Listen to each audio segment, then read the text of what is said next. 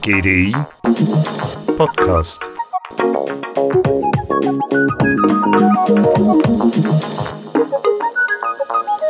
Heute schon gezoomt? So wie Googlen ein Synonym für eine beliebige Websuche ist, ist der Begriff Zoomen allgegenwärtig geworden und in den allgemeinen Sprachgebrauch eingegangen. Zoom, zoom, zoom, we're going to the moon. Nach den Terroranschlägen von 9-11 prophezeite man, dass es vermehrt zu einer Umstellung auf Videokonferenzen und Telearbeit kommen werde. Allerdings war da die notwendige Technologie noch globig und teuer. Ein Glück, könnte man fast sagen, kam die Pandemie nun erst 20 Jahre später, wo quasi alle über Highspeed-Internet und ein Gerät mit Kamera und Mikrofon verfügten. Covid-19 beschleunigt nur eine Entwicklung, die schon lange begonnen hat. Der rasante technologische Fortschritt schafft laufend neue Begegnungsmöglichkeiten. Kulturelle Performances finden im virtuellen Raum statt, Gaming- und E-Sports-Plattformen boomen und Netflix auch und Insta, Tinder und so sowieso. Am Ende werden wir für unser Zusammenkommen mehr Optionen haben als zuvor.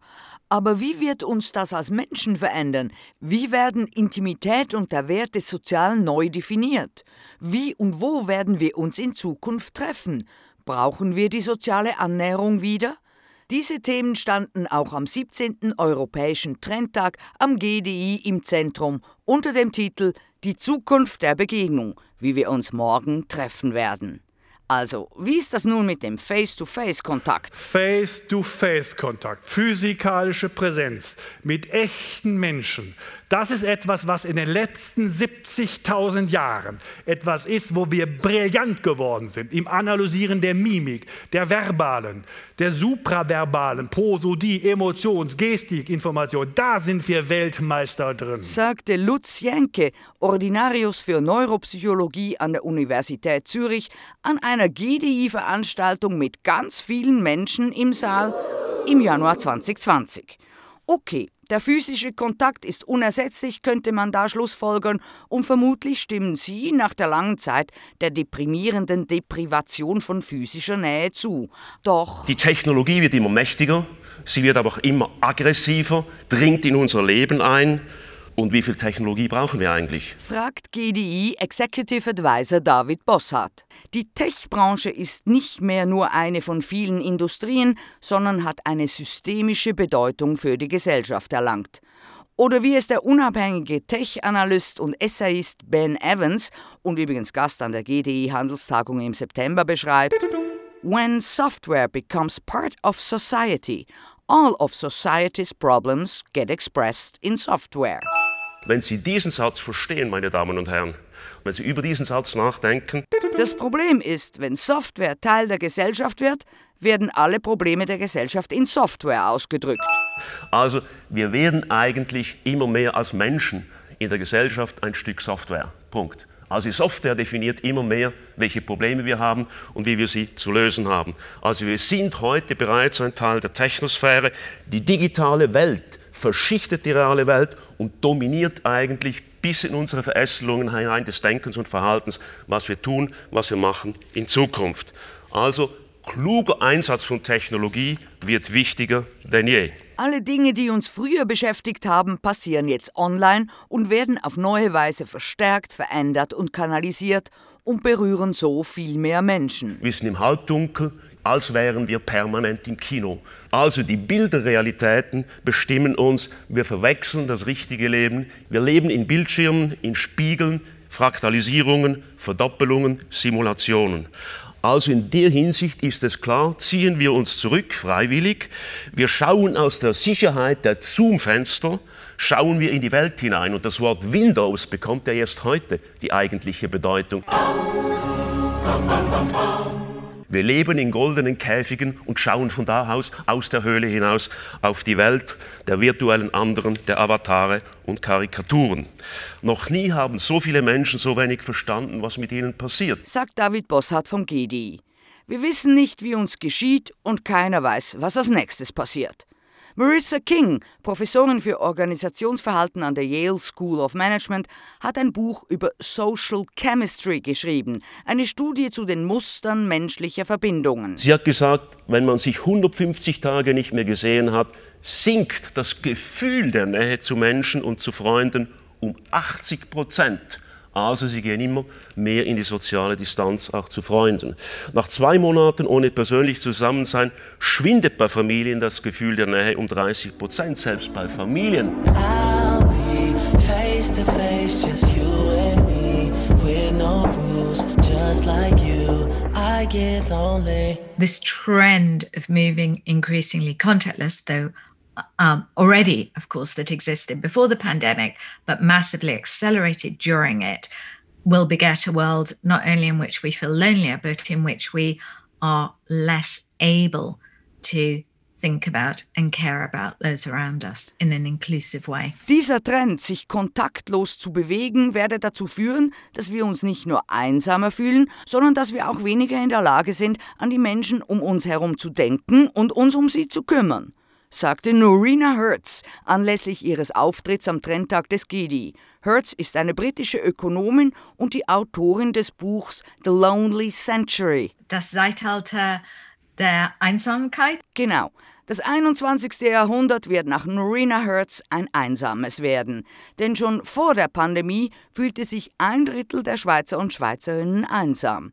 Monate der Isolation, der sozialen Distanzierung, Lockdowns haben unweigerlich einen Tribut gefordert. Nun sind es nach Studien rund die Hälfte der Menschen in vielen Ländern, die sich einsam fühlen. What I came to realize was that loneliness was in many ways the defining condition of the 21st century, affecting our health, as you spoke to, affecting our wealth. Lonely workers are um, less efficient, less productive, less motivated, more likely to leave a company, and also affecting who people vote for. I discovered in my research that loneliness and the rise of right wing populism across the globe were also interlinked. Einsamkeit ist schlecht für die Gesundheit, für den Wohlstand, die Arbeitsleistung, denn einsame Angestellte sind weniger motiviert, weniger produktiv und nicht zuletzt hat Norina Hertz in ihren Studien einen Zusammenhang von erstarkendem Rechtspopulismus und Einsamkeit festgestellt. Und Einsamkeit, Alleinsein bedeutet eben nicht nur, dass man seine Freunde oder Geselligkeit vermisst. Es geht vor allem um das Gefühl, dass man sich abgetrennt und nicht verbunden fühlt. Lonely is not about just missing friends and companionship and intimacy. It's also more fundamentally about feeling disconnected. Disconnected, whether it's from your friends or family, but also from your employer or the state. Und nicht, wie man vielleicht denkt, die Alten sind am einsamsten, sondern die Jungen. Tausend Freunde auf Facebook, hunderte Insta- oder Twitter-Follower, aber allein. Alone together, gemeinsam allein. Wir sind immer mehr mit immer mehr Menschen zusammen aber eigentlich haben wir immer weniger gute Begegnungen. Das ist ein Langfristtrend, das ist nicht kurz. Und natürlich verstärkt auch hier die Pandemie die Symptome.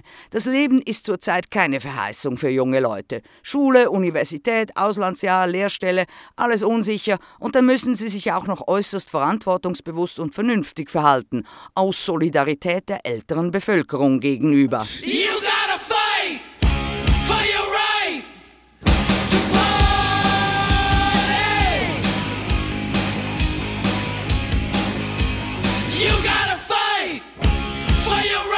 65 Prozent empfinden, dass sie die nun die Zeche bezahlen müssen für das Unvermögen der Erwachsenen mit der Pandemie umzugehen. Dies laut einer Studie von Save the Children, die sie in 37 Nationen mit über 25.000 Jugendlichen und jungen Erwachsenen durchführte. 46 Prozent der Jugendlichen zwischen 14 und 18 sagen, 2020 ist ein komplett verlorenes Jahr für mich. Und noch dies. 38 Prozent beurteilen Fernunterricht als negative Erfahrung. An der ETH Zürich wurde von 2016 bis 2020 ebenfalls eine Studie gemacht, die die Entstehung sozialer Netzwerke zwischen Erstsemesterstudierenden untersuchte, um herauszufinden, wie sich diese entstehende soziale Integration auf Wohlbefinden, Motivation, ja sogar akademischen Erfolg auswirken. Studierende kommen an die Universität, kennen vielleicht wenig Leute, unterhalten sich vielleicht in zufälligen Settings mit anderen und aus diesen zufälligen Begegnungen entwickeln sich dann oft regelmäßige Interaktionen und dann schließlich Freundschaften.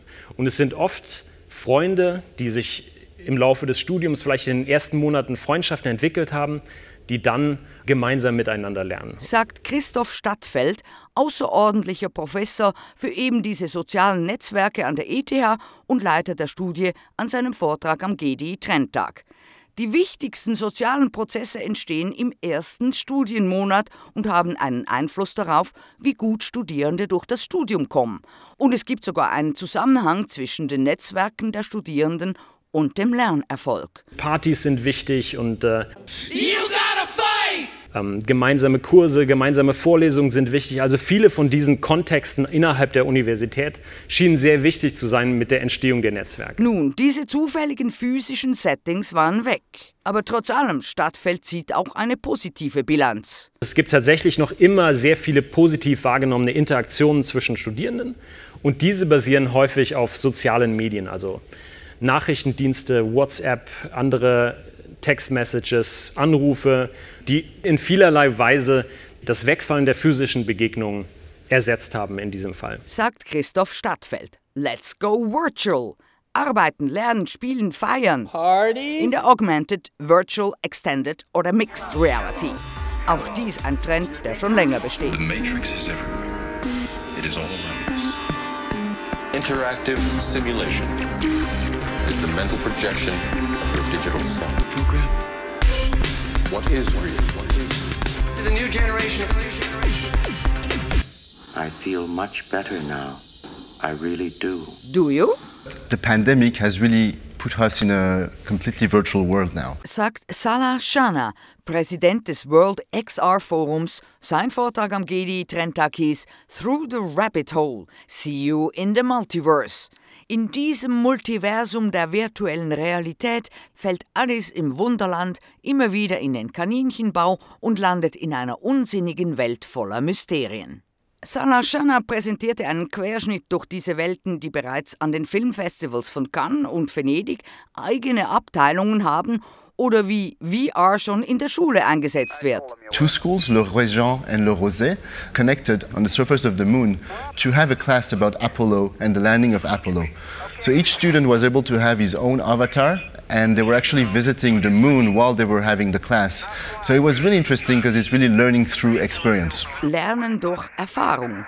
Mit seinem Avatar auf zu neuen Welten auf dem Mond. Mit den VR-Goggles auf dem Kopf entsteht auch keine Zoom-Fatigue, denn das räumliche Erleben ist angenehmer, die Präsenz eine andere, weil auch die Tonlokalisation nicht reduziert auf die Bildschirmlautsprecher ist. How comfortable it is to be with numerous people inside VR because you do have a localization of the sound. So if we are like 20, uh, it's not like a Zoom where everything comes out from the same stereo speakers. You have localized sound, so it really helps us to be able to interact and not speak on each other. Mit dieser Konferenzsoftware kann man sich auch im Raum bewegen und auch dies gibt ein Gefühl der Anwesenheit. Man versucht und schafft es schon ziemlich gut, die Gesprächsdynamik von persönlichen Treffen nachzubilden. Irgendwie schon faszinierend. Wir sind Gewohnheitstiere. Wir gewöhnen uns an alles Mögliche. Und insbesondere dann, wenn die virtuelle Realität so real erscheint, dass man das Analoge vom Virtuellen gar nicht mehr unterscheiden kann. Und in dieser Zeit bewegen wir uns heute. Das war nochmals Neuropsychologie-Professor Jenke. Und auch die GDI-Trendforscher sind sich sicher, dass die Corona-Krise mit Isolation, mit dem Rückzug ins Private diese Entwicklung der virtuellen und erweiterten Realität beschleunigen wird. Denn wir werden auch nach dem Ende der Corona-Krise vermehrt auf Distanz zusammenkommen und arbeiten. Und die großen Player wie Facebook, Apple, Samsung, Microsoft versenken Tonnen von Geld in diese virtuellen Realitäten.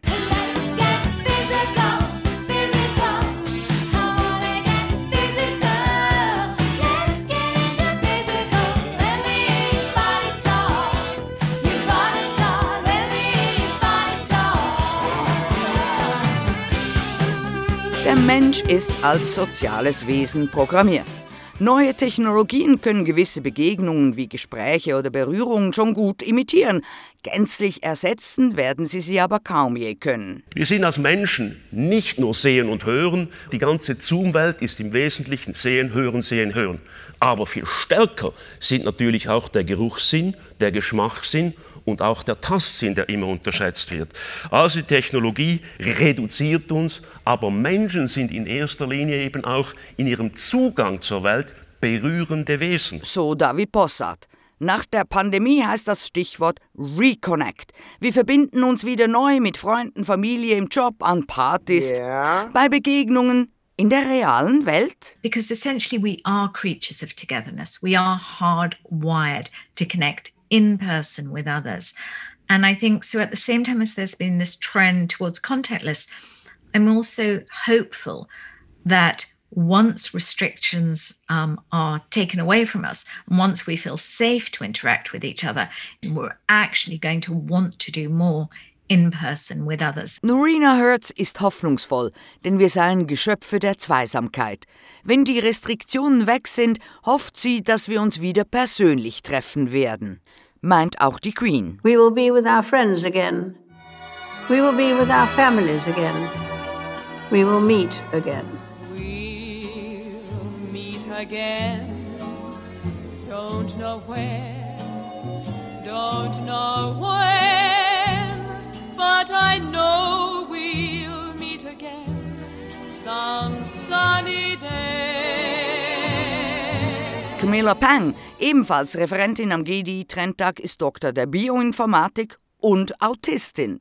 Mit ihrem Buch Explaining Humans hat Pang auf der einen Seite ein Handbuch für sich selber verfasst, aber auch generell erklärt, wie der Mensch tickt.